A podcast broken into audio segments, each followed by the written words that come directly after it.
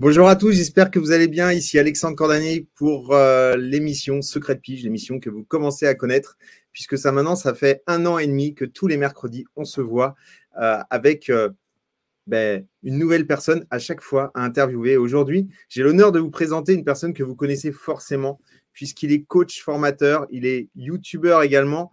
Alors, je ne sais pas s'il aime le terme YouTuber, on va lui demander, mais en tous les cas, il, est, il a une chaîne YouTube qui cartonne en plus. Euh, où il présente énormément euh, de contenu immobilier. Et donc, euh, bah, ça sera une deuxième chaîne, si vous ne la connaissez pas, à aller voir, en plus de la mienne, bien évidemment. Aujourd'hui, j'ai l'honneur de recevoir Dominique Pireda dans Secret de Pige. Je vous retrouve tout de suite après le générique. À tout de suite.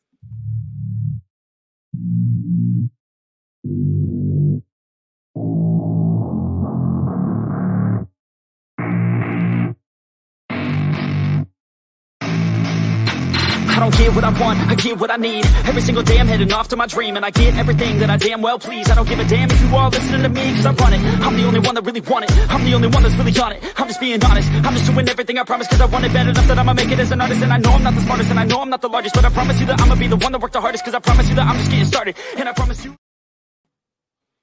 Hello Dominique. Salut Alexandre, bonjour à Voilà. tous. Coach et formateur. Coach et formateur, je vois que tu as bien retenu la, la leçon. Oui, tout à fait. Coach, formateur, j'aime bien séparer les deux parce que c'est deux métiers qui sont foncièrement différents. Et par contre, je réponds tout de suite à ta question. Non, je ne suis pas youtubeur et je n'ai pas cette prétention-là. Euh, mais effectivement, coach et formateur sont deux casquettes différentes, même si elles peuvent parfois se compléter. Mais euh, voilà, comme on en discutait un petit peu en off, euh, le terme de coach est un terme, hélas, un peu trop galvaudé aujourd'hui. Mais euh, voilà, quand on est un vrai coach, je pense qu'on on a également beaucoup euh, d'armes supplémentaires en main pour aider les gens et euh, que- qu'en étant un simple formateur en fait. C'est vrai. Et en plus, tu m'as appris que tu avais fait l'INA, euh, donc euh, l'école euh, des neurosciences appliquées, l'INA, l'Institut des neurosciences appliquées. Donc, ouais, je ne savais pas. Bravo. C'est une, c'est une institut, c'est une école que je connais bien parce que j'ai des amis qui l'ont faite. Et donc, euh, voilà, bah, c'est super. Donc, euh, oui, pour le coup, tu es, euh, tu es vraiment coach. Et c'est pour ça qu'effectivement, il faut vraiment faire la distinction entre le coaching et le coaching. Parce qu'on a souvent effectivement beaucoup de gens qui disent je suis coach, mais qui n'ont pas les diplômes qu'il faut. Et donc, bravo, bravo pour cette, cette mise en, en- application, en tout cas, de tout, ce que tu, de tout ce que tu fais. Parce que moi, je te regarde depuis pas mal de temps sur YouTube.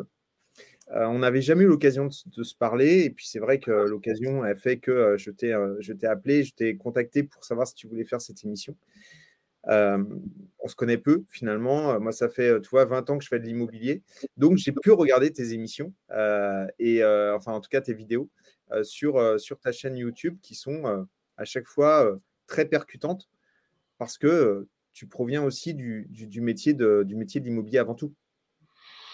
Ah oui, oui, bien sûr. Alors moi, j'ai commencé l'immobilier en 2007. Euh, je suis rentré par la porte de la défiscalisation. Et puis, euh, et puis après, j'ai rejoint la, transaction, la transaction classique euh, dans l'ancien. Donc depuis 2007, ça commence à faire un petit bail, comme dirait l'autre. Et puis depuis euh, trois ans, quatre ans, depuis le temps que je, suis revenu sur m'installer dans le sud de la France, effectivement, j'ai dû lever le pied parce qu'on ne peut pas tout faire. Et on ne peut pas surtout. Quand je suis arrivé ici, j'ai essayé de, créer un portefeuille. J'ai commencé à créer un portefeuille, puis je me suis aperçu que j'étais incapable de le, respecter, ce portefeuille.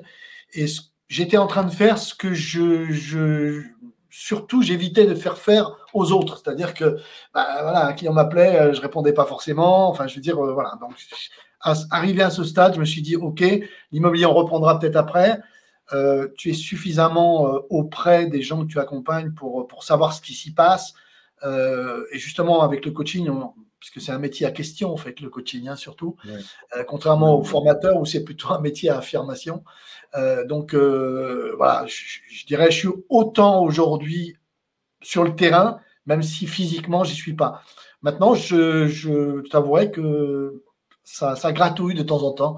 Et l'idée de se dire, ah, tiens, je reprendrai bien un portefeuille, ça, ça, ça manque. Des fois, ça manque. Ouais, tu pourrais, tu pourrais même créer un petit réseau parce que euh, vu, euh, vu le nombre de personnes qui te, qui te suivent, tu aurais, de quoi créer un petit réseau immobilier. Chaque, Euh, Chaque, chose, chaque chose a, son temps, on va dire. J'ai passé l'âge de créer un réseau. J'ai passé l'âge de créer un réseau. Ok. Euh, du coup, bah, je ne vais pas demander ton âge. Alors, 64 ans seulement. Hein. Ok, bah, tu vois. Ouais, ouais c'est vrai. C'est vrai que finalement, euh, tu ne les fais pas. C'est peut-être pour ça aussi. Ouais, merci. Donc, euh, on va parler acquéreur aujourd'hui parce que c'est vrai qu'on parle très peu acquéreur.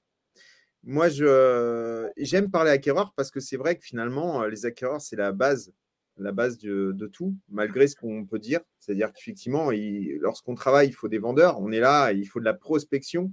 Mais souvent, on oublie, on oublie que les acquéreurs sont quand même là pour acheter et qu'à la base, ces acquéreurs, bah, ils sont aussi euh, peut-être propriétaires ou euh, s'ils ne sont pas propriétaires, ils connaissent aussi euh, des propriétaires dans leur entourage.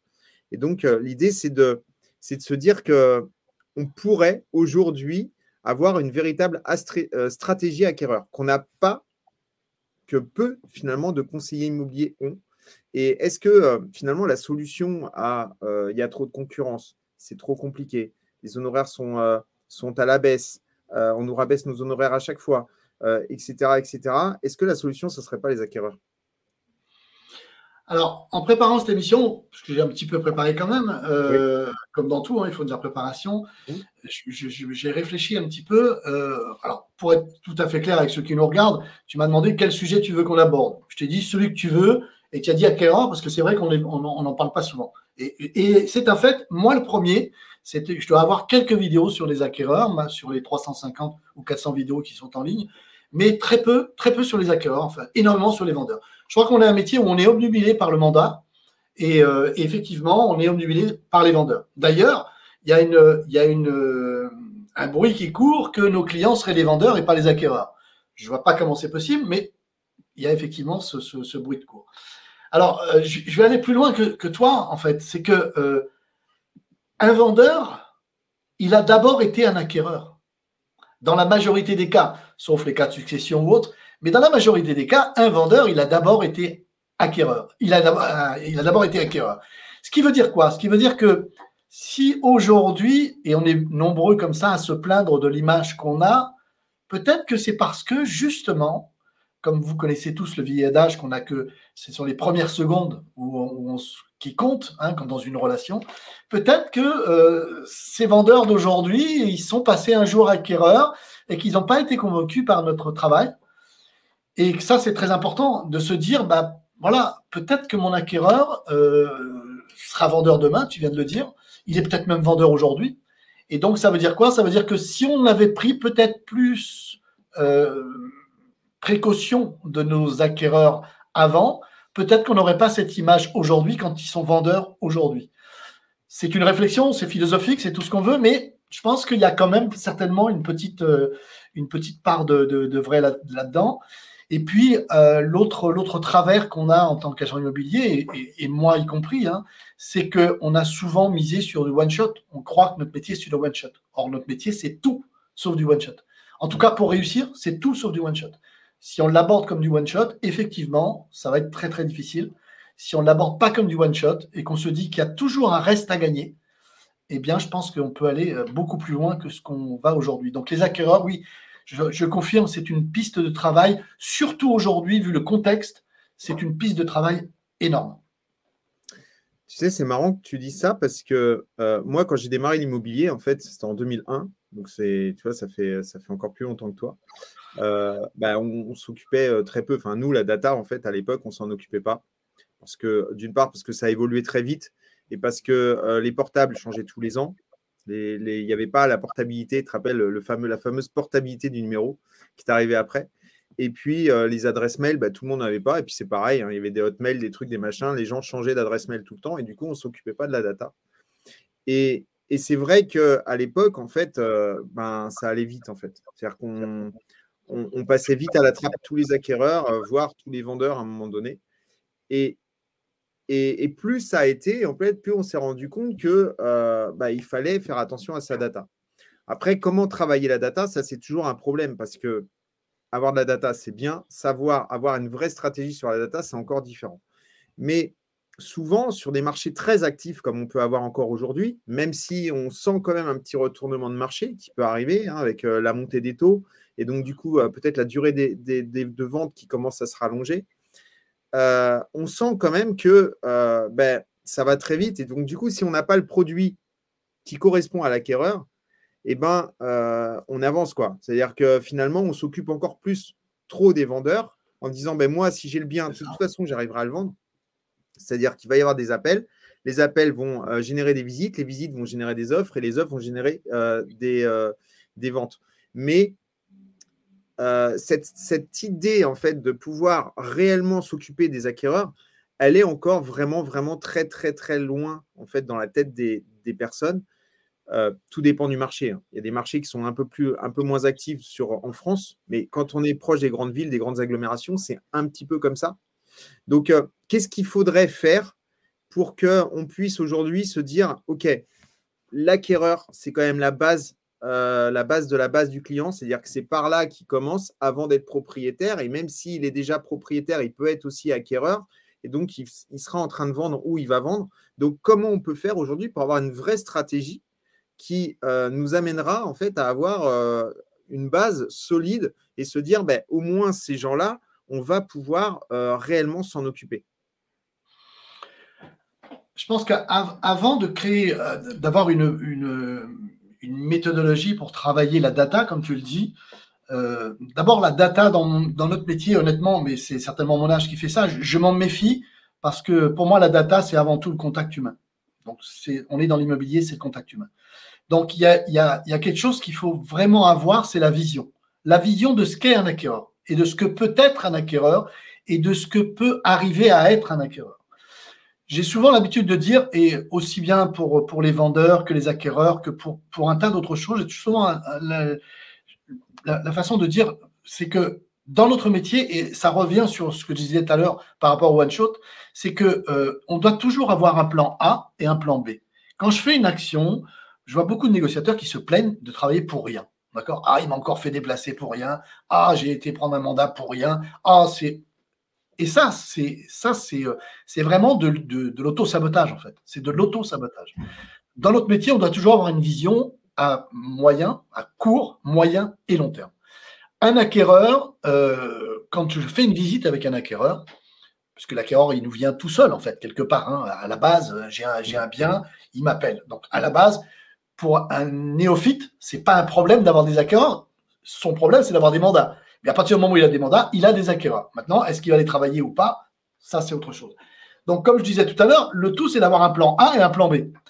Eh bien, avec les acquéreurs, euh, on peut avoir jusqu'à un plan H. Et ça, je ne pense pas que beaucoup de gens aient cette vision de l'acquéreur et au moins cette, cette façon de travailler l'acquéreur. Un acquéreur, c'est quoi? Si, si, tu, je sais pas si tu le permets maintenant, je peux, voilà, je peux donner je, le, plan A, B, C, D, E, F, G, H. Bien sûr, bien sûr. Tu peux partager ton écran si tu veux. Oh non, non, non, je l'ai, je l'ai à l'écran, ça va être très vite. Euh, le, comment dirais-je? Le, le, plan A, bien évidemment, j'emmène un acquéreur en visite, bah, c'est l'offre d'achat. On est, on est bien d'accord, c'est l'offre d'achat. Ne pas oublier quand même que c'est l'offre d'achat sur le bien que je lui présente, mais ça peut aussi être une offre d'achat sur un autre bien que je pourrais lui présenter. Donc déjà là, sur le, plan, le plan A, on a déjà une piste de travail. Sur le plan B, ça va être euh, cet acquéreur, si je le trimballe, on va, on va dire comme ça, d'accord Ça fait euh, encore un qui visite pour rien. Si je le trimballe, eh bien, qu'est-ce qui peut m'apporter d'autre? Sur un plan B, il pourrait peut-être m'apporter, par exemple, m'aider dans ma négociation avec mon vendeur, à faire une baisse de prix. Ça, c'est le plan B. Donc déjà, si on arrive à ça, si on arrive à recueillir de la, data aussi pour ça, ça va déjà être, euh, ça va déjà me faciliter le travail. Et puis il y a un plan C, c'est que effectivement, tu le disais tout à l'heure, comment il finance le bien que je suis en train de faire visiter? Comment il va financer le bien qu'il va acquérir, celui-là ou un autre? Peut-être qu'il a un bien à vendre. Donc ça veut dire que un acquéreur, eh bien, également un pourvoyeur de mandat, dans certains cas, bien évidemment. Donc là, on est au plan C. Euh, au plan D, euh, cette personne qui visite avec moi, si j'ai le bon contact, si j'ai le bon feeling, si j'ai le bon mindset, si j'arrive à nouer la confiance, bah, il peut peut-être aussi m'indiquer un petit peu ce qu'il a vu dans le quartier. par exemple, ce qu'il a vu dans la résidence d'à côté. Qu'est-ce que vous avez visité dernièrement? Et peut, par ce biais-là, il peut m'ouvrir des portes. D'accord? Ah, vous avez visité un endroit je ne savais pas que c'était à vendre. C'est où exactement? On va pouvoir le questionner. Peut-être même avoir l'adresse, peut-être même avoir le nom du propriétaire, en savoir un peu sur l'état d'esprit du propriétaire. Et pourquoi pas lui dire, bah, écoutez, je peux, peux rappeler cette personne et lui demander, euh, enfin, et lui dire que je vous ai rencontré lors d'une visite et que vous m'avez parlé de son bien et que son bien me semble intéressant. On peut continuer à, monter, à, être amené à creuser comme ça on est toujours sur une visite d'un simple acquéreur hein, qui nous aura peut-être déjà dit non sur le bien qu'on lui a présenté. Ça, c'est euh, le, le, quatrièmement. Cinquièmement, euh, donc le plan E. le plan E, voilà. Oui, j'ai pas la, pas la correspondance. Je vais te laisser faire alors.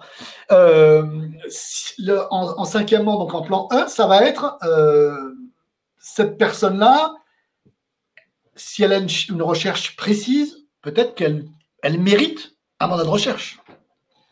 D'accord? Ce mandat de recherche, euh, il va me permettre quoi? Il va me permettre un plan F qui va être d'aller chercher du mandat grâce à ce mandat de recherche. On est bien d'accord? Hmm. Et donc de rentrer d'autres biens. On a un plan G, c'est euh, quelqu'un qui pourra me confier la vente de son bien dans X temps. C'est-à-dire que cet acquéreur-là, même s'il n'achète pas avec moi, s'il a eu une bonne impression, eh bien pourquoi pas Est-ce que demain, demain, dans deux ans, dans trois ans, dans cinq ans, on est vraiment sur le long terme, pourquoi est-ce qu'il ne m'appellerait pas pour euh, me confier son bien à la vente? Je prends un exemple qui m'est arrivé, c'est du vécu. Hein. Euh, j'avais une, maison à vendre, c'était sur Ajaccio, j'avais une, enfin à Porticcio exactement, dans la banlieue d'Ajaccio. J'avais une maison à vendre et cette maison, euh, ça faisait 5-6 mois que j'avais le mandat et j'ai un acquéreur qui se présente un jour, des gens qui arrivaient du continent, qui étaient en galère parce qu'ils avaient vendu leur maison sur le continent et ils étaient chez leurs enfants en attendant de trouver le bien de leur rêve. Ça faisait quelques mois qu'ils cherchaient, sauf que euh, bah, vivre chez ses enfants, c'est pas forcément ce qu'il y a de plus, de plus facile et qu'au bout d'un moment, la situation était tendue, donc il leur fallait quelque chose d'urgence. Et ces gens-là me font une offre me font une offre euh, au prix de la maison que j'avais en vente en me disant c'est très urgent, il faut que ça aille très vite. Bon, je vais voir le vendeur, la vendeuse. Pour des raisons que j'ai compris, euh, que j'ai compris, cette personne, au moment où l'offre, hein, ça nous est tous arrivé, arrive, eh bien cette personne-là s'est désistée. Elle a dit non, ben je vends plus. En fait, avec mon frère, on a réfléchi. Maman a 90 ans, elle est dans la maison. Si on fait ça, il m'a dit que j'allais la tuer. Enfin, je vous passe les détails. C'est cette personne-là. Donc, c'est des situations qui sont assez difficiles à gérer, surtout qu'à l'époque, je n'avais pas forcément, euh, autant d'expérience. Et aller dire à un acquéreur qui est dans le besoin, entre guillemets, qui vous fait une offre au prix qui plus est, et lui dire que le vendeur se rétracte et que c'est très compliqué. Je l'ai fait, et apparemment, le message est très bien passé, puisque cinq ans après, cette personne-là m'a rappelé en me disant bah, écoutez, monsieur Pireda, euh, on revend le bien qu'on a trouvé, pas par votre intermédiaire, puisque ça n'a pas pu se faire. On revend le bien et on veut que ce soit vous qui vous en occupiez et qui plus est en exclusif. Donc ça veut dire qu'on n'a on jamais perdu, en fait. On n'a jamais perdu. Et puis, et puis, dernier, on va, on, va en, H, on va. Bah, un acquéreur peut très bien mettre un petit avis positif sur, un, sur, un, sur mon site internet ou sur mon, mon Google. Enfin, je veux dire, le tout, c'est de demander qu'est-ce que ça coûte de demander ça à un acquéreur? Au bout du bout, tout ce qu'on a vu précédemment n'aboutit pas. Au bout du bout, bah, on tente le, tout pour le tout. Pourquoi pas? Il n'a pas de bien à vendre, il est. Peu importe. Pourquoi pas? Je pense que euh, c'est hyper important. Après, c'est de le canaliser aussi sur les réseaux sociaux, bien évidemment. Ouais, donc euh, en gros, euh, une fois que tu as un acquéreur, en fait, tu as effectivement énormément de possibilités avec lui. Euh, ce qui te permet euh, derrière de ne pas perdre ton temps, ce que tu disais en fait. Et, quand tu veux jouer juste euh, l'idée du, court terme et que bah, tu as pris ton acquéreur, tu lui as montré le bien et que finalement le bien ne correspond pas, bah, tu peux te dire mince, aujourd'hui j'ai plus rien à lui proposer, donc il ne me sert plus à rien cet acquéreur. Et au final, en fait, tu as démontré très rapidement que cet acquéreur en fait pouvait aujourd'hui te servir à énormément de choses, notamment euh, comme euh, en indicateur d'affaires, par exemple. Ça, c'est c'est quelque chose qui est vraiment euh, extraordinaire. À partir du moment où l'acquéreur, en fait, tu as une relation qui se crée avec l'acquéreur, ou pas, des fois, hein, même, tu leur dis, s'il n'y a pas vraiment de relation, tu peux dire, vous avez visité quoi? Ils vont dire, bah, j'ai visité la maison qui se situe là, dans la rue derrière. c'est Après, il y a des gens qui sont un peu plus fermés. Bon, après, c'est normal, hein, ils respectent aussi la, confidentialité, mais il y en a plein qui, euh, qui s'en fichent. Donc oui, tu as raison. Effectivement, on a différents plans avec un acquéreur. Et là où je te rejoins aussi, c'est par rapport à la data, parce que tu dis que euh, effectivement, euh, ben, la data, c'est effectivement important, mais que c'est plus important quand même le contact humain qu'on pouvait avoir avec, avec, avec le client. D'ailleurs, le plan H, je pensais que c'était le, le, le, le, plan humain que tu allais nous sortir. Donc, je me suis dit, plan H, c'était le plan humain. Euh, heureusement qu'on n'a pas de continuer quand même, hein, parce qu'après, il y a des lettres qui sont un peu euh, étranges dans, dans, l'alphabet. Hein. Oui, je, vois ce que tu veux dire. Je vois ce que tu veux dire. Il y a les, chiffres. on s'arrête. on peut, on peut toujours, on peut toujours établir une relation. Je pense que, alors bien sûr, il y a des exceptions. C'est toutes les exceptions qui confirment la règle. On est bien d'accord. Mais euh, bien souvent, à y réfléchir, et je pense que ta, position de coach ne me dira pas le contraire.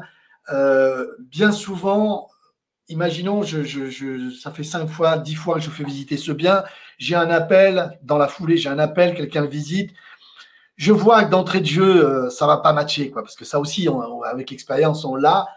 Mon comportement, quel va être mon comportement? Est-ce que je vais pouvoir aller jusqu'au plan H alors que, euh, alors que quelque part, ça fait 10 minutes que je suis dans la maison et que je sais déjà que ça va pas aller et puis que ça me gonfle parce que ça fait déjà 10 euh, fois que je fais visiter et que ce bien, je voulais pas le prendre au départ. Comment je vais me comporter moi-même? Je pense que déjà, c'est la principale question. C'est comment moi, je me comporte euh, pour, pour espérer obtenir quelque chose de l'autre. les gens sont beaucoup plus près qu'on le croit à, se dévoiler, sont beaucoup plus prêts qu'on le croit à nous aider.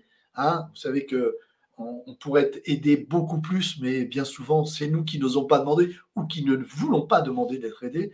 Mais euh, voilà, je pense que la relation, sauf cas vraiment exceptionnel, et puis après, il peut y avoir des circonstances aussi. Hein. On ne sait pas ce qui s'est passé euh, dix minutes euh, avec les acquéreurs avant la vente. Hein. S'ils sont engueulés dans la voiture, c'est sûr que ça va être compliqué. Mais euh, voilà, je pense que la relation, il faut jamais se dire euh, oh c'est foutu ou oh, ça m'énerve, parce que sinon on n'est on n'est pas à même de créer quoi que ce soit quoi, dans l'humain. tu es dans les émotions. Et une fois que tu t'es euh, as, fait monter les émotions négatives sur, sur ta relation que tu peux avoir avec ton acquéreur ou ton vendeur, comme tu dis, parce que ça se trouve, c'est un bien que tu n'as pas voulu prendre au départ que tu as pris quand même parce que tu n'as pas osé dire non, parce ça, on peut en parler aussi, et qu'à un moment donné, bah, du coup, euh, c'est pas un bien voulu, tu le fais visiter, mais comme tu le fais visiter à reculons, tu ne le vends pas, et qu'à un moment donné, c'est l'acquéreur qui en prend plein la tête, alors que lui, il y est pour rien. Et, c'est marrant parce que à la base, en fait, c'était simplement toi qui n'as pas décidé euh, de prendre la bonne décision au moment où tu avais le choix de dire non. Et, donc, euh, forcément, euh, l'acquéreur en prend plein la tête parce que euh, tu en as marre de faire visiter ce bien, que ça fait dix fois que tu te fais visiter, tu l'as bien dit, et on sent, on sent l'expérience là, derrière. Donc, c'est chouette. Mais c'est une question d'émotion. Tu es d'accord avec moi? C'est une question d'émotion et ça, et ça remet en cause toute la, la, question sur la responsabilisation et sur la responsabilité. Est-ce que je ne suis pas responsable de ce qui se passe? De toute façon, euh, même si je sais que ça ne plaît pas quand je dis ça, euh, on a une part de responsabilité. Rien ne se fait sans notre engagement à un moment ou à un autre. Notre choix ou notre absence de choix, parfois, notre absence de choix. Mais de toute façon, euh, comme tu disais tout à l'heure, parce qu'on n'ose pas refuser, bah, c'est une absence de, de, de, de, bon choix pour nous. Et effectivement, on se retrouve avec, avec une patate chaude. Et c'est toute la, problématique. Oui, on est d'accord. On est d'accord. Exactement. J'ai une question de Jonathan qui dit Est-ce que cette notion d'aide apportée au bon est-ce que cette notion d'aide apportée au bon moment fait la différence, vendeur ou acquéreur? Est-ce que cette notion d'aide, euh, cette notion d'aide qui est apportée en fait, est-ce que finalement l'aide qu'on peut apporter à un acquéreur ou un vendeur peut, elle, faire la différence? C'est une question qui est intéressante parce qu'en fait, on dit toujours, on parle toujours de différenciation du commercial, du conseiller immobilier. Comment se différencier? Est-ce que finalement, on ne va pas pouvoir se différencier avec l'aide qu'on va apporter à l'acquéreur-vendeur, c'est-à-dire finalement à, cette notion de, suivi vendeur et acquéreur? C'est très intéressant. On pourrait en parler des heures. Euh, J'ai essayé de simplifier. Euh, se différencier aujourd'hui, c'est quoi? Se différencier, je, le répète souvent, se différencier, c'est faire son job.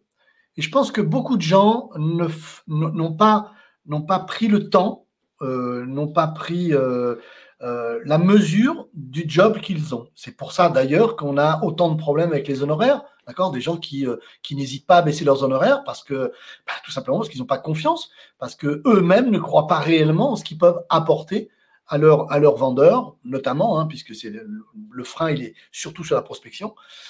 Maintenant, vis-à-vis des acquéreurs, ben, il y a un autre problème, c'est que on pourrait tendre à dire, ben, un acquéreur, il achète ou il achète pas, ça lui plaît ou ça lui plaît pas, d'accord?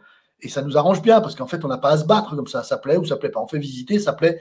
Moi, j'ai entendu de la part d'acquéreurs des gens me dire, mais euh, bah, vous, vous nous faites visiter, mais euh, votre collègue, là, la dernière fois, elle est restée dehors, a fumé sa clope, elle nous a donné les clés, on est rentré, on a visité. Hmm. Je veux dire, euh, ça plaît ou ça plaît pas. Donc, euh, vous achetez ou vous achetez pas quelque part. Euh, un acquéreur, il faut quand même se mettre à la place toujours de nos clients, que ce soit des vendeurs ou des acquéreurs d'ailleurs, et se dire que acheter une maison aujourd'hui, c'est quand même très très très difficile dans, l'esprit d'un acquéreur, c'est très très très compliqué pour plusieurs raisons. D'abord parce que bah, il y, a plein de choix.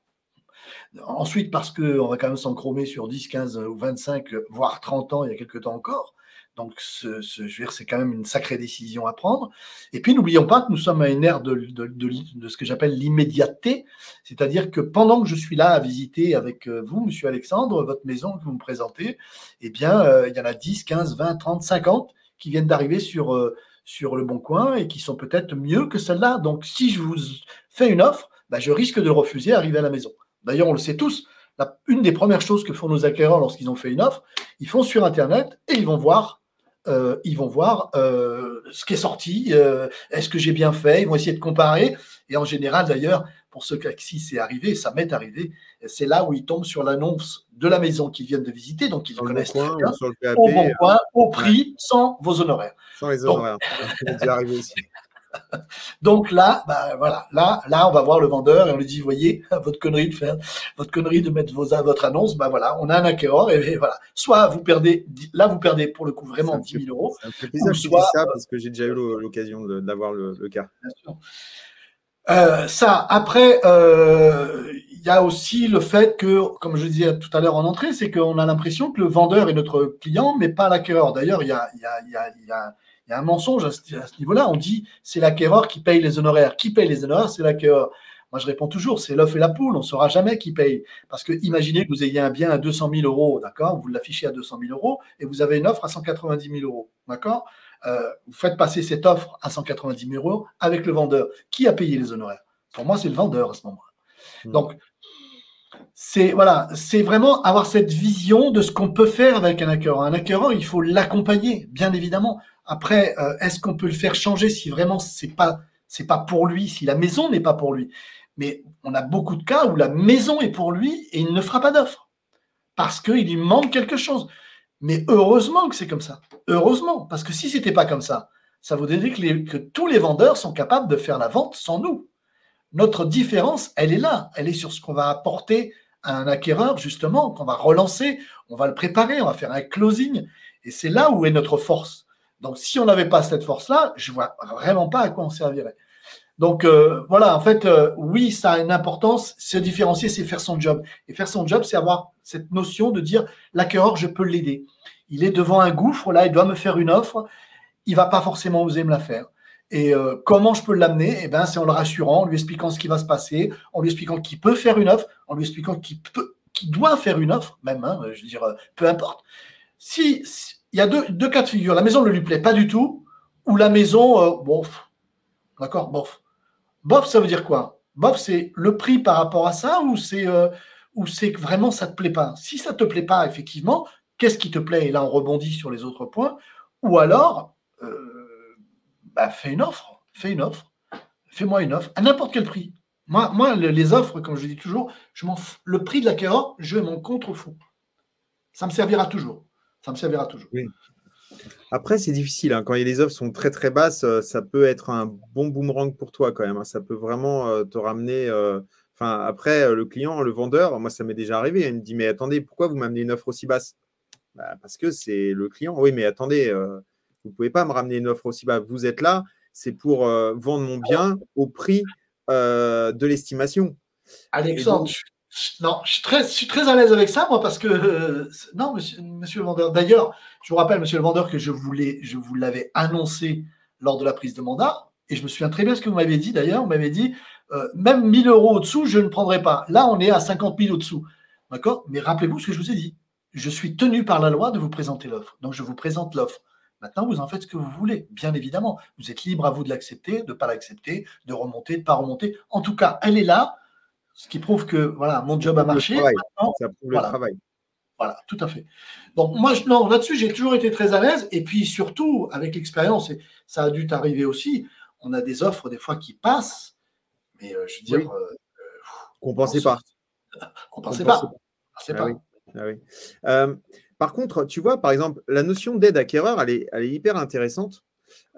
mais lorsque tu es mandaté par un vendeur tu euh, effectivement euh, es, mandaté par lui. Quand tu es en mandat exclusif, tu sais que finalement, euh, pendant trois mois, tu vas pouvoir travailler, tu vas, tu vas pas, on va pas te piquer, entre guillemets, ton affaire, c'est-à-dire ton collègue, il va pas pouvoir te la vendre à ta place, le collègue de, l'autre agence. Lorsqu'on travaille avec un acquéreur, l'acquéreur, il peut aller chez Dr House, chez La Forêt, chez Agentis et d'autres. Donc, si effectivement, euh, cet acquéreur peut aller dans toutes les agences, d'accord, c'est peut-être aussi ce qui explique qu'aujourd'hui, en fait, euh, les conseillers immobiliers ne veulent pas trop travailler sur les acquéreurs, les aider, entre guillemets, parce que l'aide que tu peux apporter à un acquéreur, moi, on m'a toujours dit, c'était euh, ce qu'on m'avait appris au début, on m'avait dit, fais attention, parce qu'à chaque fois que tu présentes un bien à un acquéreur qui ne prend pas, et eh ben, petit à petit, en fait, tu vas travailler pour lui, mais tu travailles pour les autres aussi. C'est-à-dire qu'au final, tu vas lui présenter un bien, donc il va affiner sa recherche. Et comme toi, tu ne lui as pas présenté finalement le bien qu'il va prendre, et eh ben, finalement, il va affiner, il va affiner, il va affiner. Et puis peut-être qu'un jour, bah, il y a quelqu'un, il y a un concurrent qui va l'appeler pour lui proposer quelque chose. Et à ce moment-là, bah, il va se décider. Est-ce que ça ne serait pas plus simple finalement de dire bah, pourquoi on n'essaye pas de, travailler plus en mandat de recherche exclusif de manière à pouvoir se dire, ben, clairement, je tiens un acquéreur, on a un bon contact ensemble, euh, ben, je suis là pour l'aider. Mais pour ça, il faudrait que finalement, on ait une ouverture globale du marché immobilier, ce qui n'est pas le cas. Aujourd'hui, on sait bien ce qui se passe, c'est que les agences, quand elles prennent leur petit mandat exclusif, ben, veulent se le garder pour elles en se disant, ben, au moins, j'aurai ma com complète. Mais ce ne serait pas la solution finalement? Alors, ce serait peut-être la solution, mais euh, dans ce que tu dis, euh, ça rejoint tout à fait le sujet de cette, interview. C'est que, effectivement, mon, client est devant moi, mon acquéreur est devant moi, euh, j'affine sa recherche. À moi, effectivement, soit de rebondir sur un mandat de recherche, c'est pas toujours, c'est pas toujours fiable un mandat de recherche parce que, bah parce que, ou alors faut qu'il soit exclusif. Mais très peu de vendeurs, très peu d'acquéreurs, de, par contre, sont prêts à signer un mandat de recherche. Mais soit je lui fais signer un mandat de recherche, soit effectivement je vais continuer à le suivre et je vais lui trouver ce qu'il veut. Et justement, on va rebondir sur le fait que bah, je vais être légitimé parce qu'il y a ça aussi. Quand j'appelle euh, quelqu'un pour, pour euh, euh, en mandat de recherche, je suis beaucoup plus légitimé et je me sens beaucoup plus légitime pour essayer d'obtenir au moins une visite du bien que lorsque je suis en pige, par exemple, où je fais simplement de la prospection. Donc ça veut dire quoi? Ça veut dire que l'acquéreur m'a déjà aidé à ce niveau-là. Il m'aide, je vais aller visiter ce bien charge à moi d'avoir le mandat après ou de lui apporter des, des, acquéreurs. Mais voilà, donc ça veut dire que déjà là, l'acquéreur m'aide et moi je vais l'aider aussi parce que effectivement je peux avoir ce bien, je peux aller voir ce bien et, euh, euh, peut-être que ça peut matcher. Maintenant, je peux aussi avoir des biens en stock dont je n'ai pas le mandat, que j'ai visité il y a X temps ou pas, ou que je connais par alors là aussi, où je connais par d'autres négociateurs du coin avec qui je travaille et qui m'ont euh, mis euh, euh, tous les premiers jeudis du mois, on boit un verre ensemble et on, étale nos biens. C'est toute cette démarche-là. On est, on est vraiment sur la construction. Je pense que ce qui tue le métier et ce qui tue beaucoup de négociateurs qui rentrent dans ce métier, c'est ce manque de vision long terme et de se dire qu'ils sont là, mais ils n'ont pas cette vision de se dire je suis là aujourd'hui, ça va être dur, parce qu'il faut être, faut être honnête, ça va être dur. Euh, mais euh, dans dix ans, je serai là. C'est cette projection de se dire, voilà, ce que je vais construire aujourd'hui, c'est ça. On le voit avec les estimations, on fait beaucoup d'estimations, on fait parfois les estimations, les gens nous disent au téléphone, bah, je vous préviens, c'est pour une succession, on ne veut pas vendre. Qu'est-ce que je fais? Je fais une estimation, je ne la fais pas. Moi, mon, mon, mon truc est simple. Soit tu es gavé jusque-là et que tu as 5 compromis en cours, tu as 10 actes authentiques à signer et que tu as 12 mandats dans ton portefeuille, d'accord? Dont, euh, dont 8 exclusivités. Dans ce cas-là, oui, bah, ne perds peut-être pas ton temps, n'investis pas pour aussi longtemps. Maintenant, si tu débutes et que tu n'as que ça à faire, sauf à te lamenter parce que tes annonces paraissent pas ou parce que ci ou parce que ça, vas-y, fais, fais cette, estimation, Tu sais pas ce que ça peut donner. On a, on a dans, le, dans, le réseau euh, Dr House, mais euh, moi ça m'est déjà aussi arrivé, on a des gens qui font des estimations et cinq ans plus tard, ils ont un appel téléphonique de, des gens. Vous m'aviez fait une estimation à l'époque, ben ouais, mais euh, une vente dans l'année, ça peut changer tout le cours de l'histoire hein, pour chacun d'entre nous. C'est ça qui est important. Bien sûr, bien sûr. Il y a encore des gens qui se posent la question s'ils doivent faire une estimation? Oui, bien sûr. Oh, j'en ai marre, je les. Alors, là aussi, euh, marre, je fais des estimations sans arrêt, on me demande des estimations, je les fais, il n'y a rien derrière, je voudrais les faire payer. Alors d'une part, tu n'as pas le droit de les faire payer, et puis il y a peut-être peut quelque, chose à, peut quelque chose à te poser, une question à te poser. Si tu fais des estimations euh, à tir larigot et que tu n'as pas de mandat derrière, une succession, je veux bien, deux successions, je veux bien, au bout d'un moment, il faut te poser la question. Il y a, il y a un problème de transformation. C'est euh, toujours pareil. Hein. C'est la formation, la formation de base là, qui, qui manque souvent. Ouais, là, il faut aller voir Dominique parce que effectivement, il y a peut-être un petit souci au départ. D'ailleurs, au départ, tout se joue au téléphone, c'est-à-dire effectivement l'accroche au téléphone et les questions que tu vas poser au téléphone, savoir si effectivement tu veux partir à faire cette estimation ou pas. C'est-à-dire effectivement, il y a des questions quand même à poser.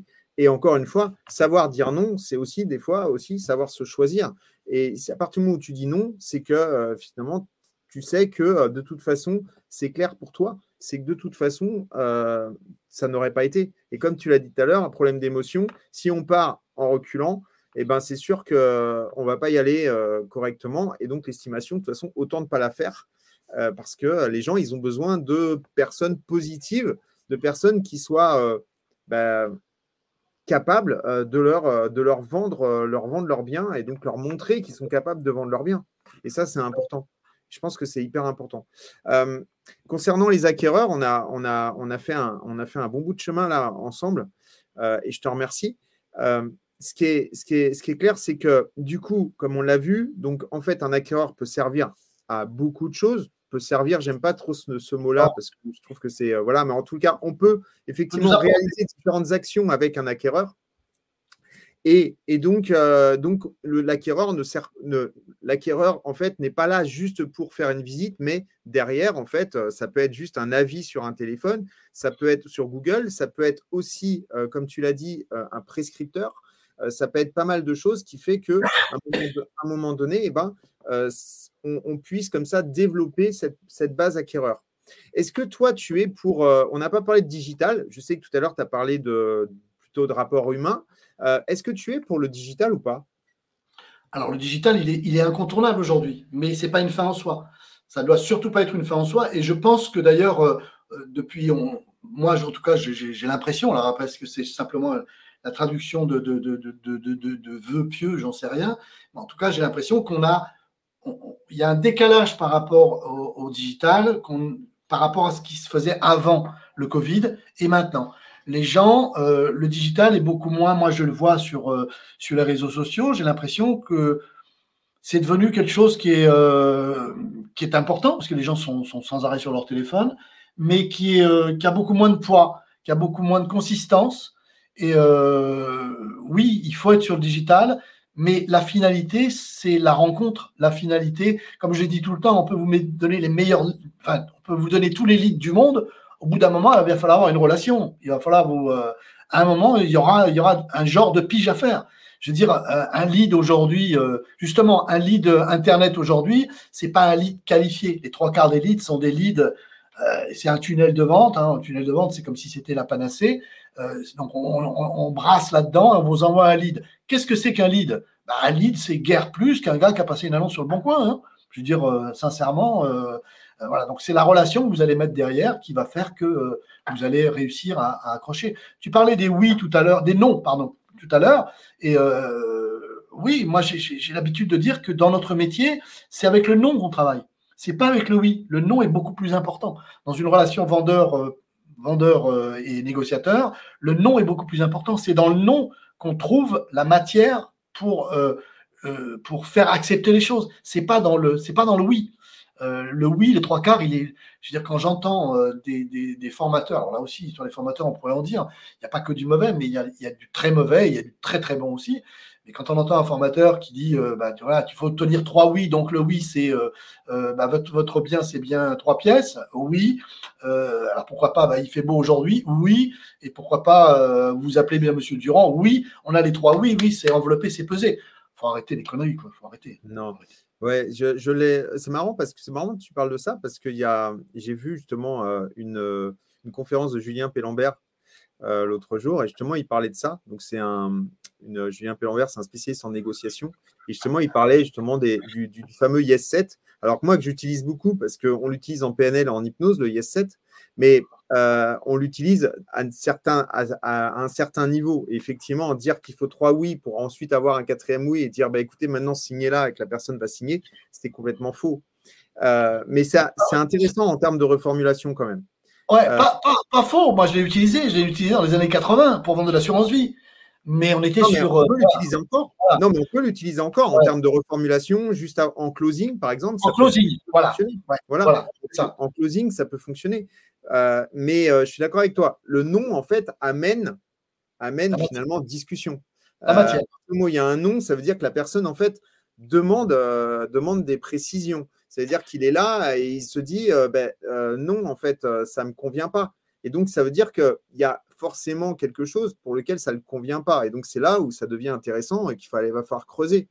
Mais, et là, je suis tota-, totalement d'accord avec toi. Si tout le monde disait oui, ça serait, euh, ça, serait, euh, ça serait chiant, quoi. Hein, tu, parles, de Julia Pellabert. J'ai lu ses, deux bouquins et, euh, actuellement, je, termine sa formation, de sa certification de, négociateur, justement.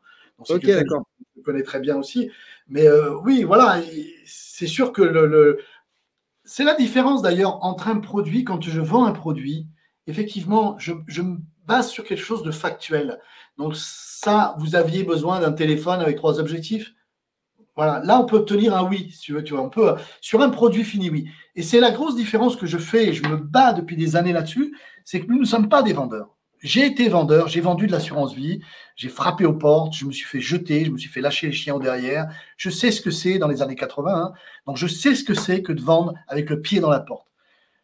Aujourd'hui, c'est fini. D'abord, ça marche plus et heureusement parce que c'était limite limite légale. Mais dans notre métier, nous ne sommes pas des vendeurs. Nous ne vendons pas. Nous sommes des négociateurs. La meilleure preuve, c'est que on a, euh, je dirais, c'est la, grosse erreur de, la loi Hoguet, hein, une loi qui a plus de 50 ans maintenant, c'est d'avoir euh, parlé de mandat de vente. On n'a pas un mandat de vente, on le sait tous, on a un mandat d'entremise. Qui dit entremise Il y a deux solutions, soit vous entremettez avec vous-même, d'accord Et dans ce cas-là, ça devient, plus de l'entremise, soit vous entremettez avec deux personnes. Il faut mettre ces deux personnes d'accord. Vous, vous êtes au centre parce que le but, c'est pas de mettre ces trois personnes d'accord, c'est d'en mettre deux d'accord. C'est notre métier et on sera au centre. Donc, effectivement, on sera tous les trois d'accord, mais le but, c'est de travailler sur l'accord des deux. Donc, euh, c'est de la négociation. Notre métier, c'est négociateur, c'est pas vendeur. On n'est pas vendeur. Pour moi, je ne suis, je, suis pas vendeur. D'ailleurs, je n'ai pas de mandat de vente. Je ne vois pas ce que je peux vendre, puisque je ne peux pas m'engager au nom de mon client. Euh, bah, si on avait. Tu peux te vendre toi-même. Oui, euh, oui ça c'est autre chose. Ça c'est autre chose. Oui, me vendre moi-même, bien évidemment, bien évidemment. Mais je veux dire, au nom de mon client, au nom du mandat que j'ai, je ne suis pas un vendeur. Je n'ai pas le mandat. Et pour prendre le mandat au départ. Oui, je me vends moi. Oui, moi. Oui, oui, on est bien d'accord. D'accord. Mm. Oui, oui. Mais encore que. Et là, ça reste de la négociation, parce qu'on n'est pas sur le factuel, on est sur l'humain, donc ça reste une négociation. Mais euh, oui, oui, on est. Je pense qu'on est d'accord. Après, pour, je, termine avec ça. L'acquéreur, effectivement, ça, ça, ça, ça, la grosse difficulté avec un acquéreur, c'est qu'on va l'aider par un bon closing, on va l'aider à faire une offre. Si cette offre est acceptée, euh, bah, c'est pareil. Là, il va falloir aussi travailler là-dessus. Moi, je vois trop d'offres qui sont faites sur le capot d'une voiture euh, sans, lendemain. la, la, période de tous les dangers pour, euh, pour, un, pour un acquéreur, c'est pas euh, post, euh, post compromis, c'est entre le compromis et l'offre d'achat. C'est là, c'est, là où tout se joue. Pourquoi? Bah Parce que tous les gens autour de lui vont lui dire qu'il a fait une connerie. Alors, c'est pas qu'ils sont méchants, ces gens-là, c'est pas qu'ils vous en veulent, c'est tout simplement qu'il est bien plus facile de jouer les sauveurs que de jouer les casse-coups et de dire à quelqu'un oh t'es sûr t'as pas fait une connerie là.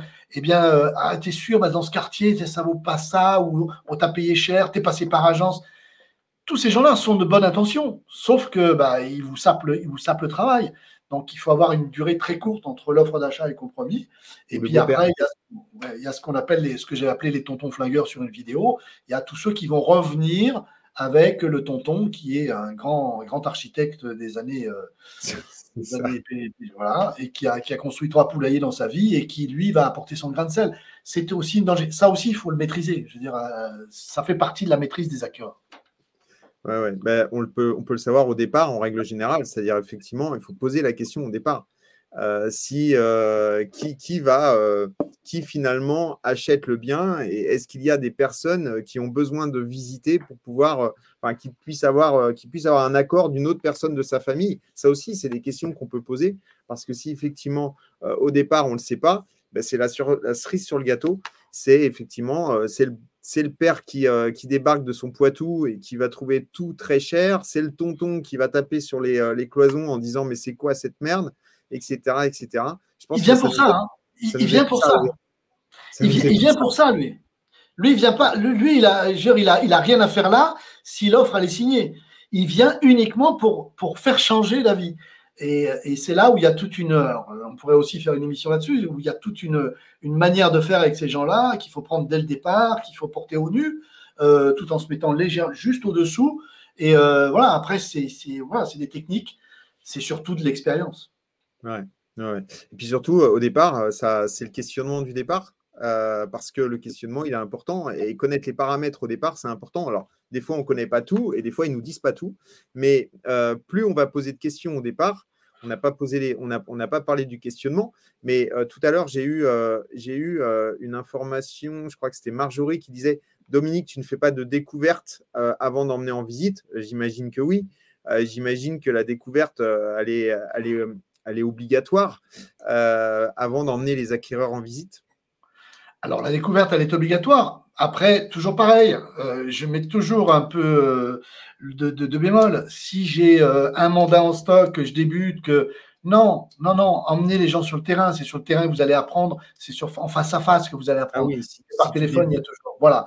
Mais sinon, oui, bien sûr, si on a de la bouteille, il y a une découverte acquéreur, bien évidemment, bien évidemment. Ouais, si on débute, euh, c'est comme euh, dire euh, bah, c'est pas de plan B, c'est un mandat exclusif ou c'est rien. pour moi, c'est une absurdité parce que lorsqu'on démarre, bah, il faut mieux prendre parce que c'est quand on démarre qu'on se fait son expérience. Et j'ai envie de te dire, même aujourd'hui, moi, après 20 années d'expérience, bah, je sais reconnaître un mandat simple que, je pourrais prendre quand même et qui m'apportera peut-être une vente plutôt que ou des acquéreurs qui me permettront derrière de faire d'autres ventes plutôt que pas prendre du tout de mandat et euh, me dire et le laisser finalement euh, parce que un simple avec deux agences peut devenir une exclue pour celle qui euh, pour qui avec qui tu es en concurrence si tu refuses le mandat. Donc il faut faire très attention à ça et, quelquefois en fait il faut mieux prendre le simple lorsque on a étudié le, dossier et qu'on sait qui on a derrière, etc., que les honoraires sont bons et que le prix est bon et qu'on peut avoir des accords rapidement dessus, plutôt que rien prendre. Tu es d'accord avec moi? Ouais, j'en parlais ce matin sur une émission. C'est bizarre que tu dis ça parce que c'était ce matin, c'était pas un autre jour, c'était vraiment ce matin.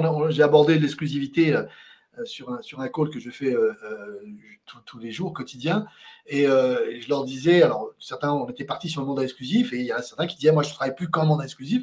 Je dis attention, moi j'apporte aussi la bémol, c'est que si moi demain je reprends un portefeuille, je vais bien sûr avoir une ligne de conduite, c'est le mandat exclusif, mais voilà, c'est l'opportunité qui fait. Il peut y avoir un mandat que je sens qui est un peu fragile avec les autres agences, ou un mandat qui me donne envie vraiment parce que je sais que c'est un bien qui risque de se vendre dans mon portefeuille acquéreur justement rapidement. Donc je vais pas être un, je vais pas être un, intégriste en disant je, euh, si c'est pas la signature du mandat exclusif, je vais pouvoir choisir. La seule différence, c'est que je vais effectivement pouvoir choisir mes mandats parce que ma ligne de conduite c'est le mandat exclusif et que je sais le faire et que j'ai du mandat exclusif.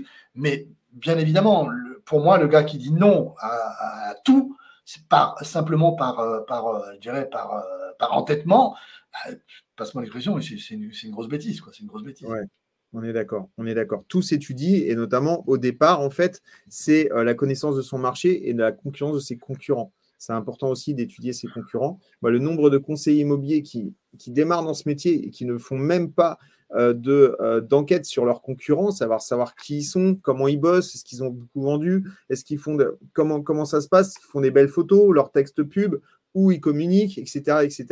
Bah, tout ça, c'est hyper important. Parce que ce n'est pas pour dénigrer le concurrent, mais c'est pour savoir finalement qui on a en face de soi. Et qu'au moment où on est en mandat simple, eh ben, si on est face à un concurrent qui traîne, les pattes avec des conseillers qui restent à l'agence et qui font rien de la journée, eh ben, ça, ça, vaut, euh, ça vaut presque un mandat exclusif. Donc c'est pour ça que c'est intéressant. Et puis un, mandat simple, comme tu l'as dit très justement, j'entends souvent des gens dire Ah, bah de toute façon, je ne peux pas prendre de mandat exclusif, il y a un il il y a un mandat simple. Je dis, mais attendez, euh, le mandat exclusif, c'est maintenant. Si ce n'est pas possible maintenant, il faut l'avoir dans le, dans, le, dans le viseur pour plus tard, bien évidemment. C'est la façon de vous différencier. Après, il y a, quelque chose qui me gêne, c'est les gens qui disent, euh, euh, qui disent que. Bah, j'ai mangé la grenouille là, je ne me souviens plus. tu disais, ce que tu disais à la fin, c'était quoi là? C'était qu'il fallait connaître ses concurrents et que en fonction de, la connaissance. Il, y a, aussi quelque chose qui, qui m'énerve, même si ça fait bien, c'est de dire voilà, le seul concurrent que j'ai, c'est euh, le particulier. Bon, ok, le, le, particulier est un concurrent, bien sûr. Après, j'ai certains de mes confrères qui ne sont pas des concurrents, qui peuvent être des, des, des, des, confrères réellement, mais on a aussi tous des concurrents. Je veux dire, il faut arrêter. les agences avec qui on a téléphoné pour faire une interagence, le mec nous dit ah, Moi, je ne fais pas d'interagence, ou revenez me voir dans trois semaines quand j'aurai vraiment éculé le mandat. Bon, bah, celui-là, pour moi, c'est un concurrent, point barre, c'est tout. Bah, si me voit, je le prends, mais s'il ne vient pas me revoir, c'est un concurrent. Donc, il faut arrêter de dire Moi, le seul concurrent qu'on a, ça, ça fait très bien dans le. Dans, le oui, bon. Mais bon, il faut arrêter de dire les seuls concurrents, c'est le particulier. Oui, ouais, on est d'accord. On est d'accord. Euh, Dominique, est-ce que tu as d'autres conseils par rapport aux acquéreurs et par rapport à la gestion d'acquéreurs?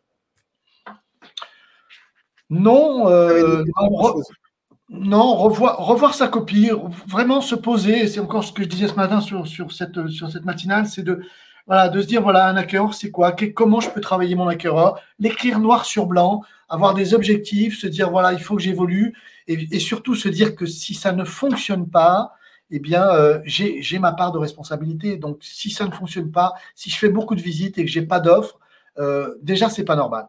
Euh, on, doit tout faire pour avoir une offre, voilà, quelle qu'elle soit. Même si elle est 50 000 au-dessous, c'est pas grave. Je vais la présenter. Bah, retranchez-vous sur ce que je disais tout à l'heure en disant bah, c'est la loi qui m'y oblige. Mais moi, ça fait réfléchir votre propriétaire. Un propriétaire qui reçoit une offre 50 000 ou dessous, d'accord euh, bah, il prend une grosse baffe, effectivement. Euh, faites attention de ne pas en prendre une aussi, mais il, se prend une grosse baffe, c'est évident. Mais quand vous lui rapportez une offre qui est 25 000 au-dessous, bah, il y a deux façons de voir les choses. Hein. Il a gagné 25 000 euros par rapport à votre ancienne offre, ou, il perd, ou il perd que 25 000 euros. donc, je veux dire, c'est toute une psychologie, et je pense que notre, métier est un travail qui porte énormément sur la psychologie. Et euh, voilà, donc revoyez votre copie sur les acquéreurs. Aujourd'hui, bien plus qu'hier, même si je disais au début de cette, interview que c'était peut-être une erreur, et c'est peut-être aussi pour ça qu'on on est dans cette situation aujourd'hui, mais on ne va pas refaire le passé. Donc, les acquéreurs sont à travailler. Travaillez vos acquéreurs, travaillez sur votre secteur aussi, c'est hyper important. Quand vous quand vous adressez à un vendeur qui est sur votre secteur, qui vous a peut-être croisé à la boulangerie, à la, pharmacie, à, à l'école euh, pour les choses des enfants, c'est un point, c'est un point d'entrée énorme. Mais les acquéreurs, c'est pareil trouver aussi des points de concordance avec un acquéreur. Pourquoi? Bah, Parce que l'acquéreur, c'est pareil. Il a besoin de vous faire confiance. Et qu'on fait confiance à quelqu'un qui est, bah, si, si, même si je t'ai jamais rencontré, tu habites à côté de chez moi, eh bien, il y a, y a, un, morceau de confiance qui vient automatiquement. Et ça, ça aide énormément. C'est là-dessus qu'on va s'appuyer. Parce que j'estime que si tu habites à côté de chez moi, bah, quelque part, tu peux pas m'escroquer. Et tu peux pas m'escroquer. Pourquoi? Tu vas être beaucoup plus vrai parce que tu habites à côté de chez moi. Ce qui peut être complètement aberrant parce que euh, les plus grands assassins ont des voisins. Mais c'est comme ça que ça fonctionne. Donc, c'est vrai. Euh, et, par rapport à ce que tu dis, ce qui est marrant, c'est que par exemple, tu pars en vacances. Alors, par exemple, tu pars en vacances dans un pays étranger. D'accord? Alors, là, si, si tu pars en vacances en pays étranger, tu vois un Français, tu as l'impression que c'est un ami. C'est-à-dire que, oh là là, un Français, c'est génial. Alors que tu le verrais dans la rue, tu ne tu dirais même pas bonjour. Tu dirais ce gros beauf, ce gros beauf. c'est ça. Et, euh, et euh, quand tu es à un, autre, un autre niveau, par exemple, tu vas en vacances sur la, dans le sud-ouest et là, tu rencontres un gars qui habite dans ta commune. Ben, c'est pareil, en fait. Ça devient un ami, en fait. Oh là là, on habite dans la même commune et tout, c'est génial. Et c'est très marrant parce qu'en fait, les, les, les, gens, en fait, vont, euh, en fonction des, des, cadres, vont se rapprocher par affinité. Et en fait, l'affinité, ça peut être effectivement euh, le fait d'habiter dans la même commune quand on, habite, quand, on, quand on se voit très loin, ou ça peut être tout autre chose. Mais c'est vraiment très rigolo. C'est ce qui rassure, c'est la vision de la carte du monde. Hein. C'est ce qu'on appelle dans le coaching, tu vas voir, la vision de la carte du monde. C'est voilà, comment, à quoi je me rattache. Il ne faut pas oublier qu'on on, on ne vit qu'au travers de nos peurs, principalement au travers de nos peurs. Donc, euh, et ces peurs-là font partie. Je veux dire, euh, un étranger, ça reste un étranger. Alors, il y a l'étranger euh, parce que je ne le connais pas, il y a l'étranger parce qu'il il pas la commune, il y a l'étranger parce qu'il n'habite pas le département, il y a l'étranger parce qu'il habite le sud et moi le nord, et puis il y a l'étranger parce que c'est un véritable étranger. C'est qu'on le veuille ou non. Est-ce que c'est justifié Est-ce que c'est comme ça? Et je pense qu'il faut le savoir. Il ne faut pas le rejeter parce que tout ça, ce sont des signaux et ce sont des, des, alertes dont on a besoin. Il faut simplement les percevoir au travers de soi d'abord. On a trop tendance à juger l'autre avant de se juger soi-même. Jugez-vous, regardez-vous en clientèle. Euh, chaque fois que vous sortez de clientèle, euh, refaites le film et dites-vous où est-ce que vous avez péché vous? Et arrêtez de dire qu'est-ce qu'il m'a dit qu'il n'aurait pas dû me dire ou qu'il m'a mal dit ou voilà. Dites-vous moi comment il m'a dit ça, mais pourquoi il m'a dit ça en fait? Qu'est-ce que j'ai posé comme question avant? C'est vous qu'il faut regarder. C'est une caméra, c'est pas une caméra comme ça, c'est une caméra. Là, il faut vous mettre en, comment on appelle ça, en FaceTime? Euh, pour, euh, non, c'est pas FaceTime, c'est. Euh, comment c'est? La, caméra en mode selfie? En mode selfie, voilà. Il faut vous mettre en mode selfie pour, pour vous regarder. Et je peux vous assurer que là, vous avez une marge de manœuvre qui est énorme. Et après seulement, après seulement, on peut s'attaquer à l'autre quand je dis s'attaquer, c'est pas péjoratif, bien évidemment. On peut étudier l'autre. Mais l'autre, dans, dans la majorité des cas, a réagi par rapport à vous. D'accord? Et vous, vous avez réagi par rapport à lui. Sauf que vous, vous êtes le négociateur. Donc c'est à vous de vous écarter, c'est à vous de, de, laisser passer, c'est à vous d'utiliser. C'est voilà, ça sera, ça sera euh, mon mot de la fin sur ce sujet-là. Après, s'il y a d'autres questions, bien évidemment. Euh, juste une dernière question. Là, avec tout ce qui se passe en ce moment, avec la guerre, etc., est-ce que euh, tu as vu, toi, dans tes coachés et dans tes formations, des gens en fait qui, qui galèrent un peu plus avec la montée des taux, etc. Qu'est-ce que tu en penses, toi? Parce qu'en fait, c'est un sujet acquéreur aussi. L'idée, c'est de se dire, aujourd'hui, tu as, connu, as connu aussi des crises dans, ton, dans, dans, le milieu de l'immobilier, comme moi. Est-ce qu'aujourd'hui, tu penses qu'on est au début euh, euh, d'une petite crise immobilière, dans le sens où effectivement, les taux qui remontent, les prix qui vont peut-être commencer un petit peu à, baisser, les acquéreurs qui vont commencer à réfléchir? Qu'est-ce que tu en penses?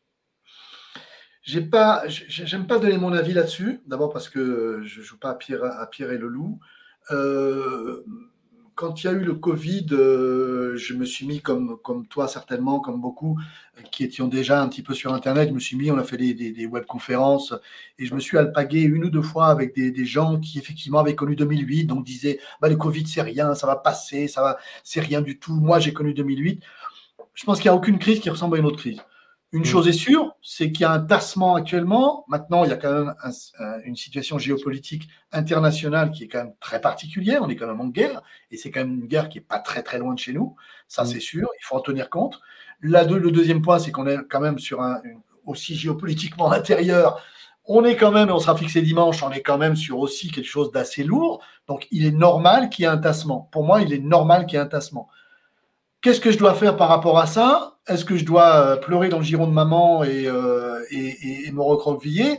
Ah, Je dois faire ce que tout bon gestionnaire doit faire d'une entreprise. Et je vous rappelle que on a tous une entreprise euh, à gérer quand on est indépendant. Et je dois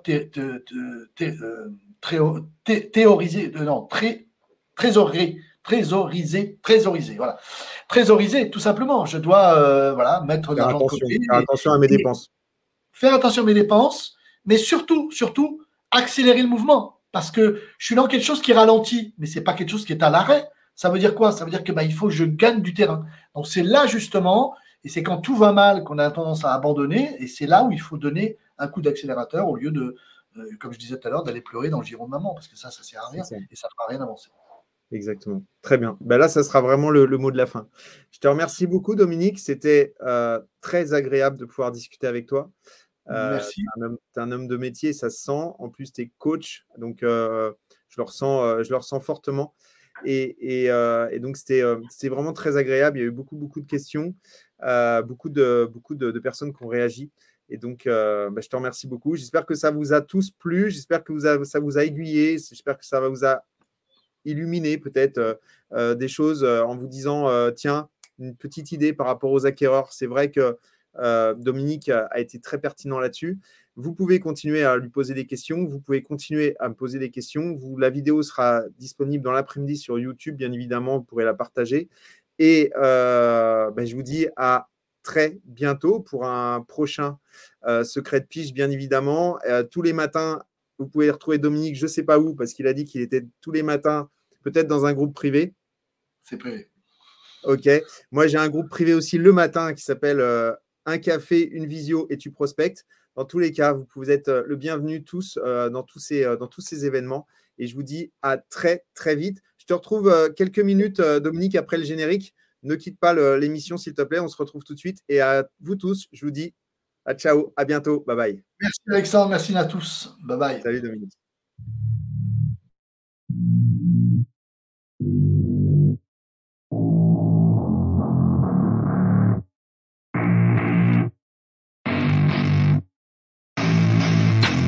Don't get what I want, I get what I need. Every single day I'm heading off to my dream And I get everything that I damn well please. I don't give a damn if you all listen to me Cause I run it, I'm the only one that really want it. I'm the only one that's really on it, I'm just being honest. I'm just doing everything I promise cause I want it bad enough That I'ma make it as an artist. And I know I'm not the smartest and I know I'm not the largest But I promise you that I'ma be the one that worked the hardest Cause I promise you that I'm just getting started. And I promise you